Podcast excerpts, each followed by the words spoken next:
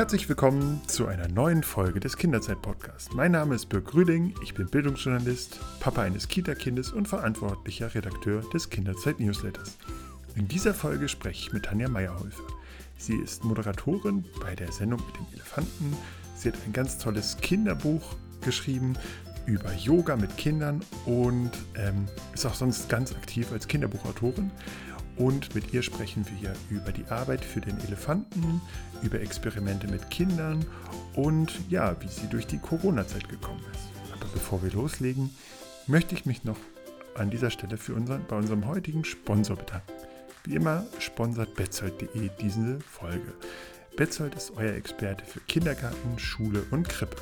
Im Profi-Online-Shop findet ihr als pädagogische Fachkräfte alles, was ihr braucht. Vom fachspezifischen Lern- und Lehrmaterialien bis über originelle Möbel, Bastelmaterialien bis zu innovativer Technikausstattung. Betzold ist seit 50 Jahren euer vertrauter Bildungsprofi der wünscht euch jetzt viel Spaß beim Podcast. Ja, herzlich willkommen, Tanja.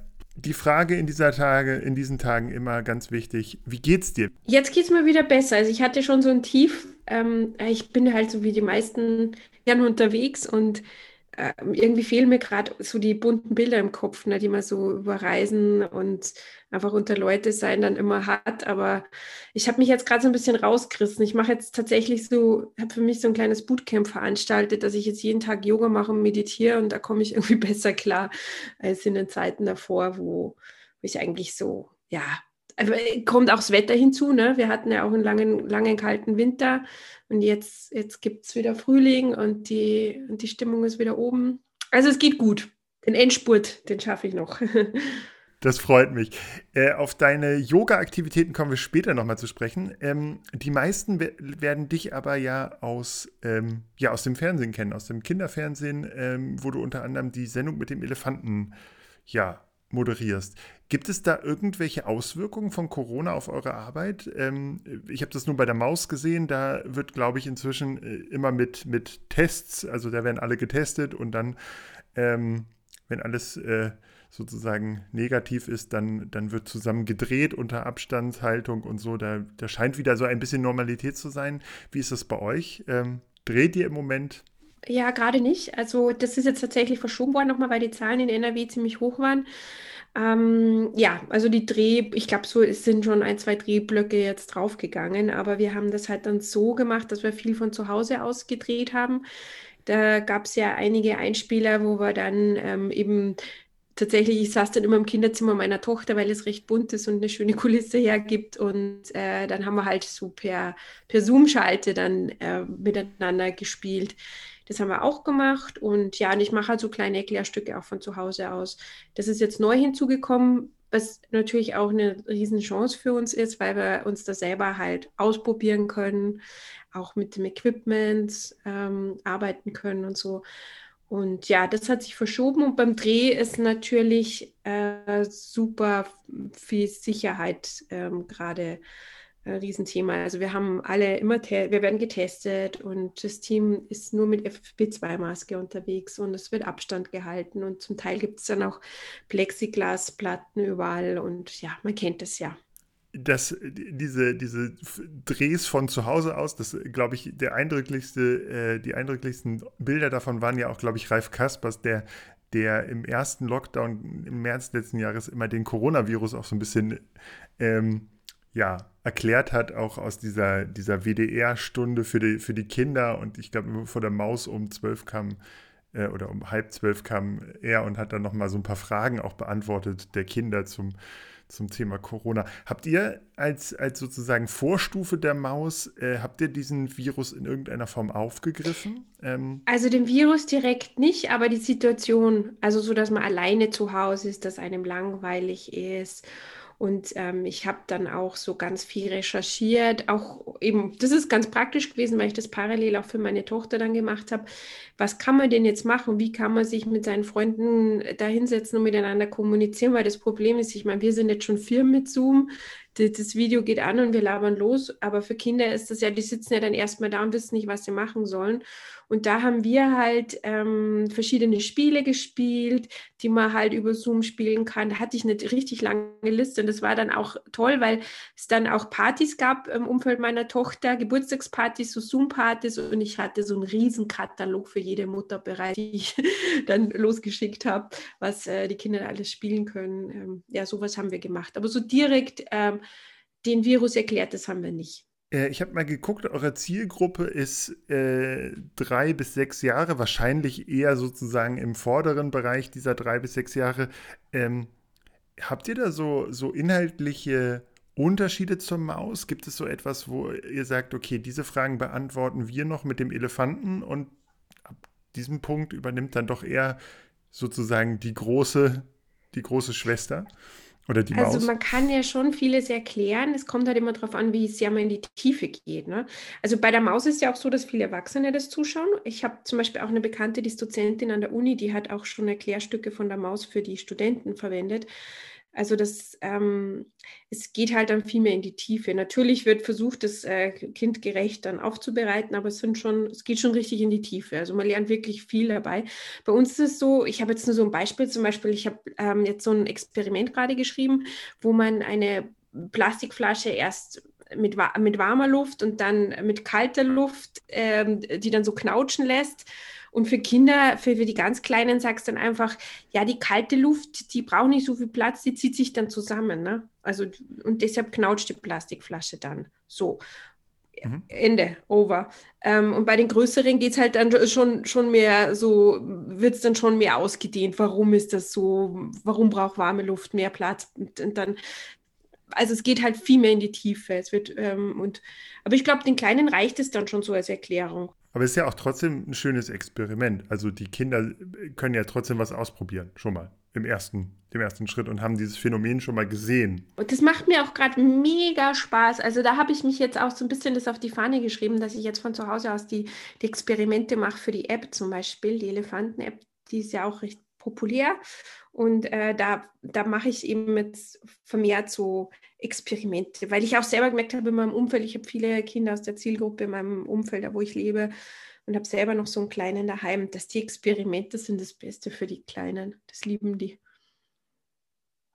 Ist das so? Ähm, ich habe letztens mich mit, äh, mit äh, einer Kollegin unterhalten, auch einer Journalistin, und die hat erzählt, dass sie mit Ralf Kaspers über dieses Thema gesprochen hat. Mhm und ihn gefragt hat, ob er denn ständig zu Hause jetzt seine Kinder zum Experimentieren zwingen würde. Hm, und er meinte, nee, gar nicht. Äh, er wäre wär er selbst der äh, Ausprobierer sozusagen und seine Kinder werden kommen ganz automatisch dazu. Wie ist es denn bei dir? Sind dein, deine Kinder schon genervt, wenn Mama schon wieder irgendwie äh, hier mit, mit Flaschen hantiert und die nächsten Experimente ausbaut? Oder ist, äh, ist da auch dieses, äh, wenn du da loslegst und, und dabei bist, dann kommt sozusagen die neu, kindliche Neugier automatisch und die beiden stehen daneben. Ja, die, die Rumi, also meine Große, die ist so, die liebt es total und die fragt auch immer, und was hast du jetzt wieder geschrieben und was können wir jetzt zu Hause machen? Also die freut sich total, wenn man, wenn dann mhm. noch Requisiten übrig bleiben und wir dann äh, weiter experimentieren. Also für die ist das super die ist jetzt gerade auch in so einem Alter, wo sie halt auch diese ganzen, weil da gibt es ja diese Experimentekästen und so, die hat das alles daheim und findet hm. das gerade super interessant. das ist natürlich äh, vorbildlich, genau. Ähm, würdest du denn sagen, dass in dieser Zielgruppe es schwerer ist oder eher leichter ist, Wissen zu vermitteln und Dinge zu erklären? Weil, also du hast ja jetzt gesagt, Maus, man kann ein bisschen in die Tiefe gehen. Das ist ja manchmal auch eine Erleichterung, wenn man also nicht sozusagen alles noch weiter runterbrechen muss, sondern einfach auch mal, ja, mal so einen Satz sagen kann, ohne den nochmal stärker zu erklären. Ähm, genau, wie empfindest du das? Empfindest du das, diese sozusagen diese Kita-Kinder-Zielgruppe als für die Dinge zu erklären als besonders schwer oder machst du dir besonders viele Gedanken darum? Ähm, wie du solche Fragen. Hm, das ist echt eine gute Frage. Ich habe letztens mal so einen Schwung Drehbücher geschrieben und hatte wirklich das Gefühl, ich habe echt geschuftet. Also ich habe wirklich so Hirnschmalz da reingelegt.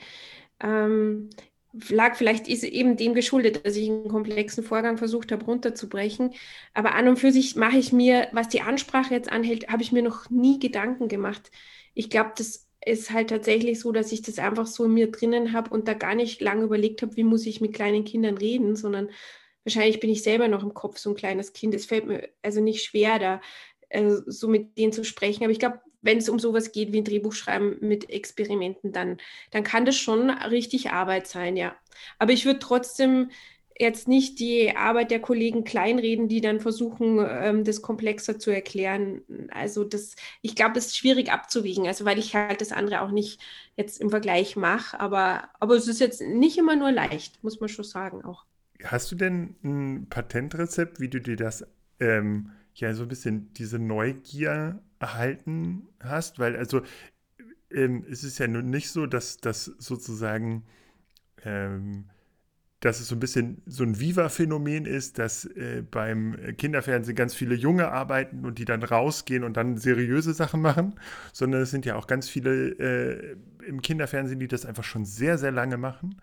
Ähm, und da auch sozusagen äh, in Würde altern, in Anführungszeichen.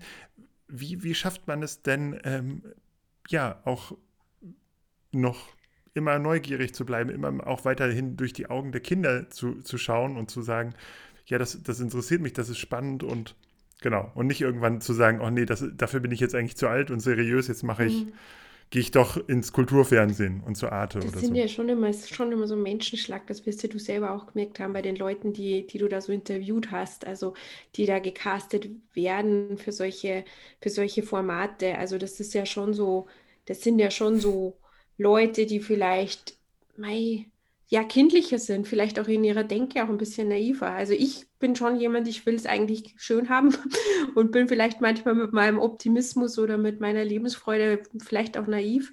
Ähm, das bin ich halt einfach und das wäre ich mit oder ohne Kinderfernsehen auch. Und bin halt verspielt und, und, und ich glaube, das wissen die Leute dann schon auch, das sehen die Leute dann schon auch. Und wenn das, wenn man den dann rauswächst, dann macht man es halt vielleicht nicht. Und dann geht man vielleicht so wie zum Beispiel ähm, meine liebe Kollegin Julia Gülsdorf, die dann, die dann irgendwann mal merkt, so, jetzt ist sie rausgewachsen aus Logo, jetzt will sie Nachrichten machen und war dann bei NTV lange Anchorwoman. Also das habe ich jetzt nicht das bestreben. Also ich habe da meine Freude und das, was halt auch noch hilft, ist, dass ich halt die Zielgruppe immer daheim habe mit meinen beiden Kindern. Wie kommen denn die Fragen zu euch? Äh, ich habe irgendwann mal mit, mit äh, Christoph von der Maus gesprochen und der meinte, bis heute ist es so, dass die Maus mit Fragen überschüttet wird. Ähm, wie ist es denn bei euch? Gibt's auch, kriegt ihr auch ganz viel Fanpost? Ähm, stell, werden euch Fragen gestellt? Ähm, ja, das Ding ist, dass die Kleinen ja noch nicht schreiben können. Denn dann sind es dann meistens die Eltern, die sich melden. Ähm, wir, aber da gibt es einen regen Austausch auch äh, mit Pädagogen das ist allerdings auch, dass ich räumlich getrennt bin. Also ich arbeite ja von Bayern aus. Ähm, habe ich da jetzt nicht so die Einblicke, aber ich kriege es halt immer wieder mit und da gibt es sehr wohl einen regen Austausch. Und es gibt ja zum Beispiel auch den Elternticker, wo den Eltern erklärt wird, ich weiß gar nicht, ob es das jetzt noch gibt, aber das gab es lange Zeit, ähm, wo den Eltern erklärt wird, wie, was, äh, warum wir was machen und, und, und dergleichen. Ähm, genau. Also der, der, den Austausch gibt es ja. Ja. Ähm, hast du denn sowas wie eine Lieblingsfrage oder, oder gibt es irgendwie so Fragen, die, wo du gesagt hast, so, das, ähm, ja, das, die kommt besonders häufig oder hast du so eine Frage, die du besonders gerne mal beantworten würdest oder die du schon beantwortet hast? Also Fragen habe ich, glaube ich, viele beantwortet und manchmal auch von verschiedenen Blickwinkeln, durch das, dass wir das jetzt ja schon 16 Jahre machen, ähm, ist vieles beantwortet worden. Ich finde auch mittlerweile haben wir wirklich jedes Thema in der Sendung gehabt, was so Kinder beschäftigt. Ähm, was ich jetzt auch noch spannend finden würde, das ist allerdings, glaube ich, eher was für die Maus und vielleicht auch etwas, was die in der Form noch nicht so gemacht haben. Ich finde zum Beispiel gerade Neuropsychologie total interessant. Und ähm, auch das Phänomen, ähm, ich weiß nicht, ich habe als Kind mal so ein, so ein Bild gesehen, ne, wie schlechte Laune weitergegeben wird. Erst wird der Papa von, vom Chef angeschrien, dann geht es weiter an die Mama, dann an die Kinder und so weiter und so fort. Ähm, und das finde ich total spannend, zum Beispiel, wie, wie, wie kann man das erklären kognitiv, was da passiert im Kopf? Ne? Mhm. Also wie entsteht diese Reizung im Gehirn oder sowas? Sowas zum Beispiel finde ich total interessant.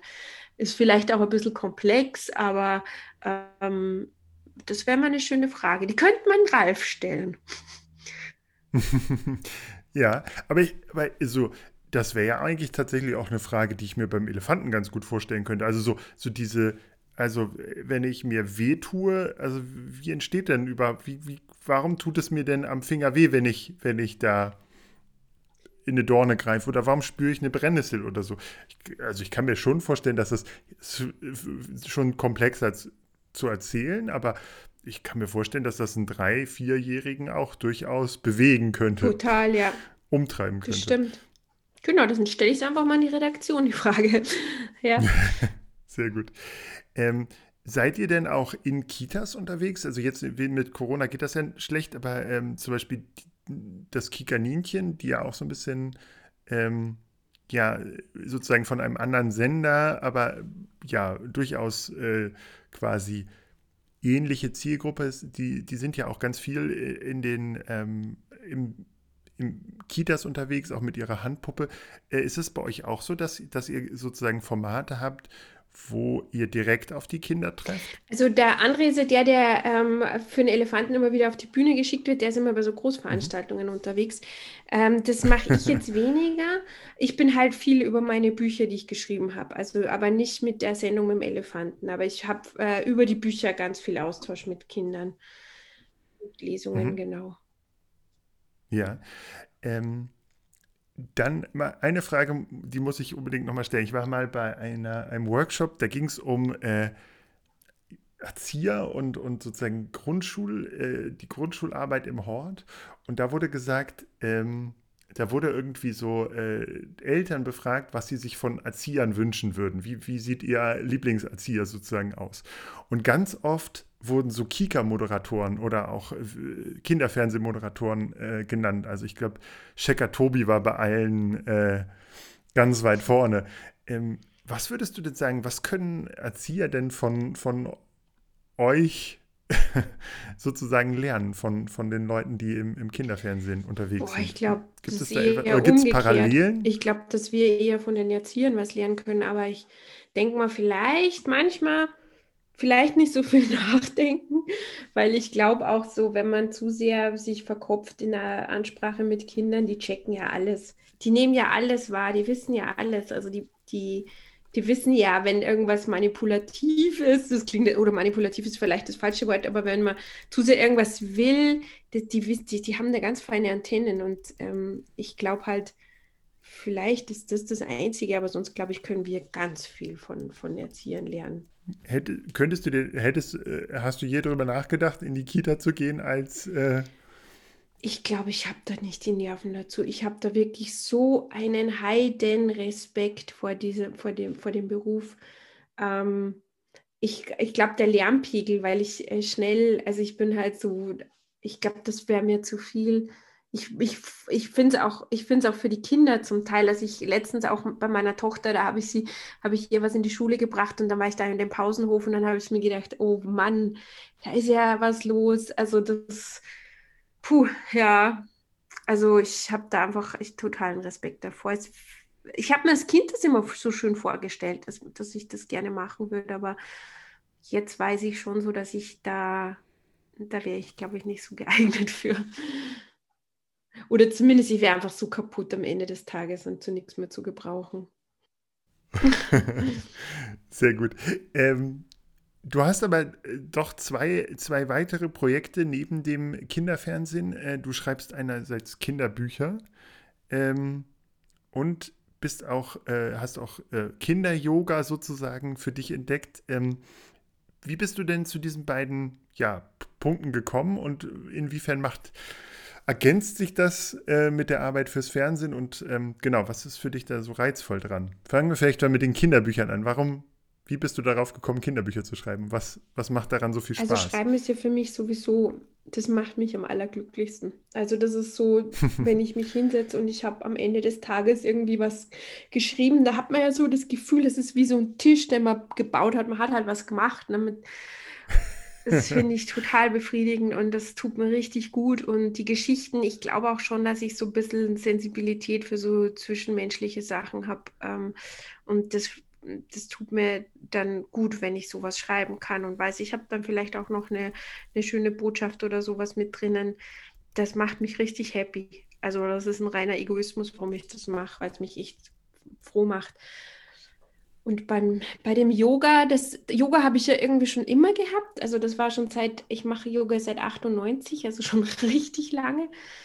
Ähm, da war ich ja noch eine Jugendliche, da bin ich nach München gekommen und habe einfach den ersten Weg zum Yoga-Studio und das war auch das, auch das Yoga-Studio, in das ich heute noch gehe, wo ich jetzt sogar im, im, im Lockdown ein, äh, eine Online-Flatrate Online habe. Ähm, das, das ist einfach für mich, ich glaube, ich habe so ein bisschen äh, so Tendenzen Richtung ADHS. Also ich bin, ähm, also tatsächlich, also das ist jetzt nicht einfach nur so dahingeplappert, sondern ich, ich bin halt schnell abgelenkt, schnell überall mit, meinem, mit meinen Gedanken, spring hin und her. Und das Yoga erdet mich halt. Das merke ich auch in den Zeiten, wo ich das vermehrt mache, so wie jetzt, bin ich wesentlich fokussierter. Ich glaube, mein Gehirn verlangt es einfach, dass ich es mache und es tut mir einfach gut.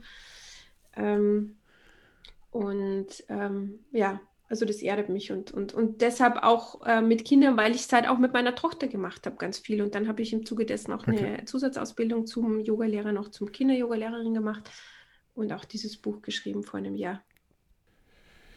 Ja, bevor wir jetzt zum äh, Kinder-Yoga kommen, äh, möchte ich mich nochmal bei dem Sponsor unserer heutigen Episode bedanken. Das ist Betzold und mit dem Kindergartenbedarf in Betzold Dort bekommt ihr die komplette Ausstattung für euren Kita, euren Kindergarten.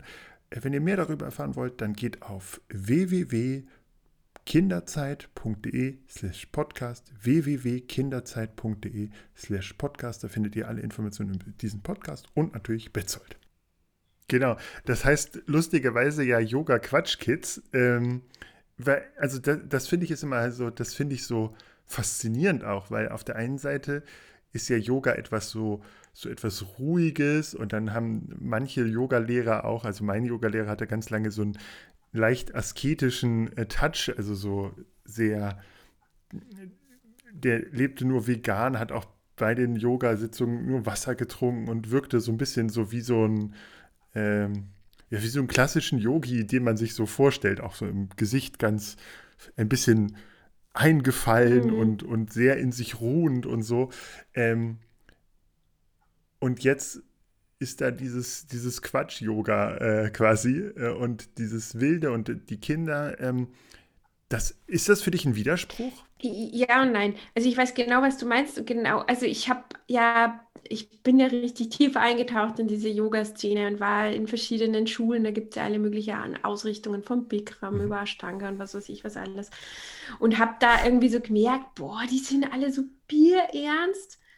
Und das, je ernster die wurden, umso weniger hat es Spaß gemacht. Und was ich halt auch gemerkt habe, dass viel von dem, was da so verzapft wird, auch nicht wirklich gelebt wird.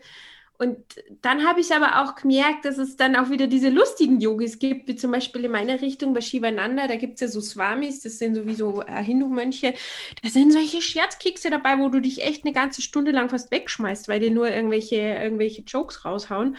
Und dann habe ich, mhm. Das, das gefällt mir irgendwie mehr.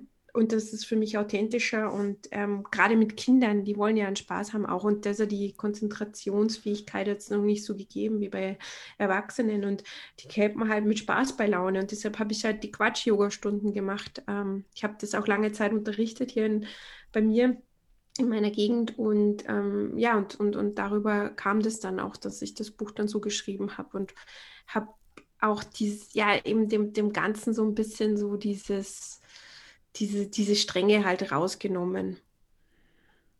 Ja.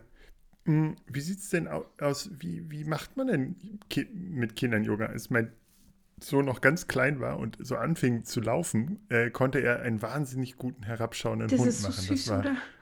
Das machen, ja, oh Gott. Das, aber das war der perfekte herabschauende Hund. Den äh, würde niemand, glaube ich, in, in einem Erwachsenenalter äh, ja.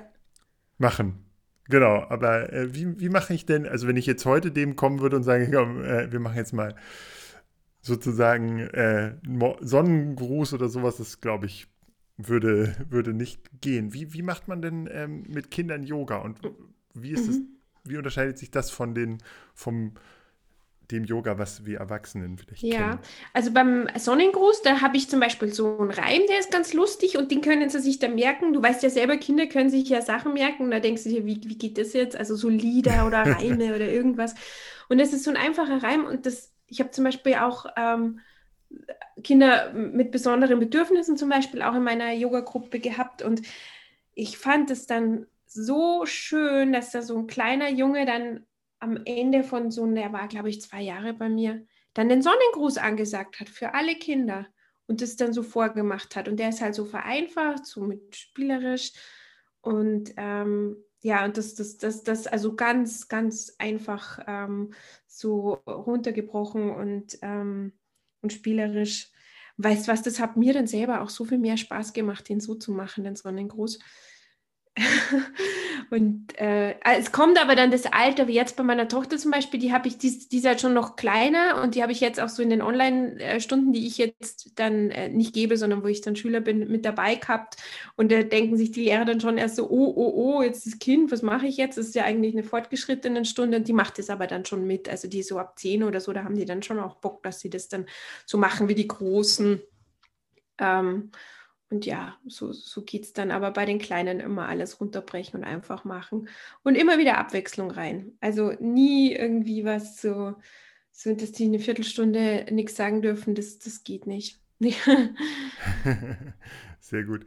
Mm, Muss man denn eine, eine Yoga-Ausbildung machen oder kann ich, wenn ich jetzt als Erzieher oder als Erzieherin dein Buch kaufe, kann ich damit auch losgehen und sagen, okay, ähm, ich habe vielleicht selbst keinen großen Bezug zum Yoga oder bin jetzt kein äh, erfahrener Yogi und sondern ähm, ich finde aber irgendwie die Idee ganz charmant, das auch mal in der Kita zu machen, mal als Abwechslung. Ähm, kann ich, muss ich dann eine Kinder-Yoga-Lehrer-Ausbildung Nee. machen oder geht das auch? Äh, kann ich mir da sozusagen Elemente einfach rausnehmen und äh, Ja, loslegen? das glaube ich total. Weil jetzt mal ganz ehrlich, also so, auch wenn, wenn ich jetzt von Yogalehrern gesteinigt werden würde, aber das, die Ausbildung, die, das ist, ich habe, das, du machst halt dann deine Kurse, aber du ganz ehrlich, es ist, du weißt ja selber, wenn man was lernt, wie schnell es auch wieder weg ist und von Anatomie, keine Ahnung, was wir da gelernt haben in der Yogalehrerausbildung, das ist schon wieder alles weg und natürlich, wenn man es dann immer wieder macht, dann manche Dinge bleiben hängen, andere nicht. Aber ich glaube, so, das darf man nicht überschätzen, was da gelehrt wird. Und man soll auch nicht so viel Ehrfurcht vor diesen Lehrern haben, weil ja, die machen es halt, ne? Aber dass man da, dass man da jetzt wie ein Mediziner oder ein Physiotherapeut jetzt so eine Ahnung hat, auf gar keinen Fall. Also ich glaube, da kann man schon anfangen. Und es muss, ich denke immer, wenn es weh tut, raus. Also das ist sowieso die, die, die, die, die Regel, die ich auch meiner Tochter immer sage, auch wenn sie mit mir jetzt die Erwachsenenstunden mitmacht, sobald es irgendwie zwickt und zwackt und weh tut, dann raus aus der Übung, dann macht man wahrscheinlich irgendwas falsch. Und sonst einfach mitmachen. Ja, und dann gar nicht so viel Mhm. Ehrfurcht davor haben. Mhm. Das war auch so das, was mich auch dann immer gewundert hat, weil man hat halt so diese Grundausbildung, man geht da so zum Beispiel einen Monat in Ashram, macht seinen Schein dann, kommt dann zurück und dann meinen viele, man weiß dann so viel mehr und kommen dann auch nach einer Yogastunde mit den großen Lebensfragen so auf dich zu und dann merkt man so, mein, ich glaube, es gibt schon Yogalehrer, die dann meinen, sie wüssten dann auch mehr, aber ich zu denen gehöre ich nicht. Also ich, Ja, und ich glaube auch, dass es den Kindern weniger um die äh, körperliche Erleuchtung geht oder die geistige Erleuchtung oder irgendein Weg, sondern ich glaube, für die Kinder ist es einfach eine, eine wahnsinnig gute Art, sich zu bewegen und ist auch mal was anderes. Also äh, so, also ich finde, das ist auch einfach eine andere Form von Bewegung, von Spielen. Äh, ich glaube, das holt auch manche Kinder runter, vielleicht in der, Ki- im Kita-Alltag. Ich, äh, genau. Oder, oder gibt ihnen nochmal eine neue Körpererfahrung, die man sonst vielleicht so nicht machen würde. Ich glaube, von daher ist es wahrscheinlich das, das äh, Spannendere, als irgendwie versuchen, da irgendwie, ja, die nächste Yoga-Generation beeinflussen zu genau. wollen oder irgendwie große Lehren zu machen Ja, so. das genau. Und das hat mich auch so ein bisschen, ein bisschen immer so, ich habe jetzt kein schöneres Wort, aber abgetürnt ähm, an, an Yoga, dass man, dass man gerade bei den Erwachsenen oft das Gefühl hat, dass Menschen dann sich so geben, als wären sie nie am Nirvana dran oder dergleichen. Aber im Prinzip, ähm, mei, es, ich glaube, es gibt viele Wege, die nach Rom führen. Ob ich jetzt Yoga mache oder ob ich jetzt zum Beispiel laufen gehe. Ich habe jetzt so sehr, bin sehr viel laufen gegangen, habe auch so eine Lauf-Challenge gestartet mit einer Gruppe und ähm, merke auch da, das, was ich da mitgenommen habe, in der Natur, mit meinem Atem alleine, das macht genauso viel mit mir.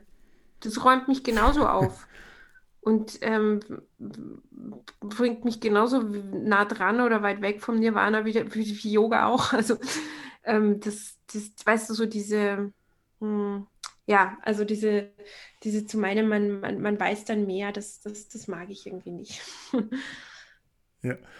Auch gefallen mir deine, äh, die Yoga-Namen äh, und Übungen auch äh, so, wenn, wenn du deine, die Namen, die du, du dafür entwickelt hast, fand ich jetzt auch, finde ich auch lustiger als die, äh, die indischen klingen manchmal sehr so, so sehr tragend oder so. Ich finde neue Freunde im Elfenland oder so. Mhm. Ähm, ja, das finde ich, finde ich für mich, hätte ich mehr Lust als äh, Ja, total. Stimmt, ja, auch. Das, das, das hat echt Spaß gemacht beim Schreiben. Also das Yoga-Buch, ich glaube, mir ist noch nie ein Buch so leicht gefallen wie das Yoga-Buch, weil ich da so eine Gaudi gehabt habe. Ich habe auch in den Geschichten lauter so komische Vögel und lauter so Chaoten irgendwie vorkommen lassen. Das macht dann auch in der Ausübung dann mehr Spaß. Sehr gut. Ähm, dann hast du, wie, wie sieht es mit den anderen Kinderbüchern aus? Ähm, du hast ein, Buch geschrieben, Maxi ist doch kein Angsthörnchen. Ähm, gibt es da, hast du noch mehr äh, Ambitionen im, im Bereich Kinderbücher? Lustigerweise geht Maxi, das Eichhörnchen, nämlich auch in einen Kindergarten. Also es ist ein Waldkindergarten. Ähm, sozusagen auch eine, eine Kita-Geschichte. Ähm, genau, wie, wie, wie bist du da äh, Hast du geheime Projekte oder, oder willst du äh, weiterhin Kinderbücher schreiben? Auf jeden Fall. Ich habe auch gerade, ich meine, ich war jetzt aufgrund vom Lockdown an und für sich wäre ich schon längst wieder im Kinderbuch schreiben und ich glaube, meine Agentin ist jetzt zwar noch nicht so gesagt, aber die ist innerlich am Verzweifeln, weil ich schon längst wieder äh, neue Projekte hätte machen können, aber jetzt durch den Lockdown und wir hatten den Kleinen halt immer daheim jetzt, ähm, der hätte, äh, ja, der, der ging irgendwie wenig. Also auch mit Homeschooling bei der Großen. Ähm, aber die, die, Dinge sind da und ich denke mal, wenn jetzt langsam wieder Normalität einkehrt, dann wird auch wieder geschrieben und definitiv da passiert was. Vielleicht, ich kann mir gut vorstellen, dass Maxi, dass da noch mehr passiert. Äh, ist ja eine schöne Figur auch und diese anderen Charaktere, die da vorkommen. Ähm, aber auch wieder, ich habe ja auch ein Erwachsenenbuch geschrieben, da juckt es mich auch, da habe ich ungefähr stündlich neue Ideen. ähm, und da muss man halt schauen, was da jetzt, was sich da dann konkretisiert. Aber mich juckt schon in den Fingern. Also ich freue mich schon, wenn jetzt mal alles abgearbeitet ist. Weißt du, da kommen ja dann auch noch so diese ganzen anderen Arbeiten, die man noch so, die, die im Lockdown dann man so aufgeschoben hat. Und dann, dann geht es wieder ins Schreiben. Sehr gut.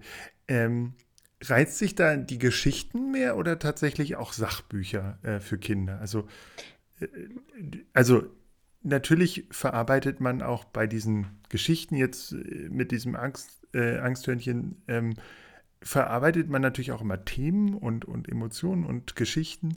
Hm, das ist aber jetzt kein klassisches Kindersachbuch. Wie hast du da irgendwie, dass du sagst, okay, ich vom, von deinem Fernsehen, äh, von deiner Fernseharbeit bei, beim Elefanten wäre es ja jetzt logische Konsequenz, du machst ein Buch äh, über Experimentieren mit Kindern oder so. Ähm, reizt dich sowas oder, oder bist du da doch eher, dass du sagst, okay, ich versuche diese Geschichten, ich habe diese ganzen Geschichten auch in meinem Kopf, äh, die versuche ich dann zu Papier zu bringen? Ich bin ja schon mal, äh, mal äh, äh habe Akquise-Runden gemacht, das so mit so sendungsnahen Themen und habe aber dann irgendwie so Zusagen für ganz andere Themen bekommen. Also das hat, das ist jetzt nicht so bewusst, dass ich sage, ich habe jetzt äh, fiktionale Stoffe mehr im Kopf als jetzt äh, Sachbücher oder so. Ähm, was halt gerade die Verlage dann in dem Moment äh, für interessant finden. Das wird halt dann auch geschrieben. Ideen habe ich ohne Schmarrn boah, ich überfordere auch meine Agentin gerade mit Ideen. Also Ideen habe ich noch und nöcher und die gehen in alle Richtungen, also von auch von Erwachsenen Sachbüchern über Kinderbücher, über Geschichten. Das, ähm, ein bisschen Respekt habe ich schon vor längeren äh, Stoffen, was so das Fiktionale angeht. Da, müß, da muss ich mich erst reinarbeiten. Also da habe ich jetzt noch nicht so viel Erfahrung und das braucht noch ein bisschen. Aber also Sachbücher für Kinder, kleinere Geschichten für Kinder, da auf jeden Fall, da ist viel da. Sehr gut. Probierst du das dann auch immer gleich äh, an deiner Ziel, an Zielgruppe zu Hause aus? Also, ähm also die Bücher, wie ich die geschrieben habe, habe ich die, glaube ich, 100 Mal meiner Tochter vorgelesen. Ähm, da fällt einem dann auch viel auf, wenn man dann so vorliest und dann so drüber fällt, weil die werden ja vorgelesen und dann merkt man halt auch, ja, das liest sich vielleicht für einen erwachsenen Kopf leise ganz gut, aber wenn man es dann vorliest, dann geht es nicht so auf. Das ist ganz gut, wenn man da so die Zielgruppe daheim hat und denen das dann auch vorlesen kann. Oder beziehungsweise verstehen die vielleicht dann auch manche Sachen nicht und dann weiß ich, okay, da muss ich das anders formulieren. Ja, mhm. das ist natürlich auch immer ganz, äh, ganz wichtig.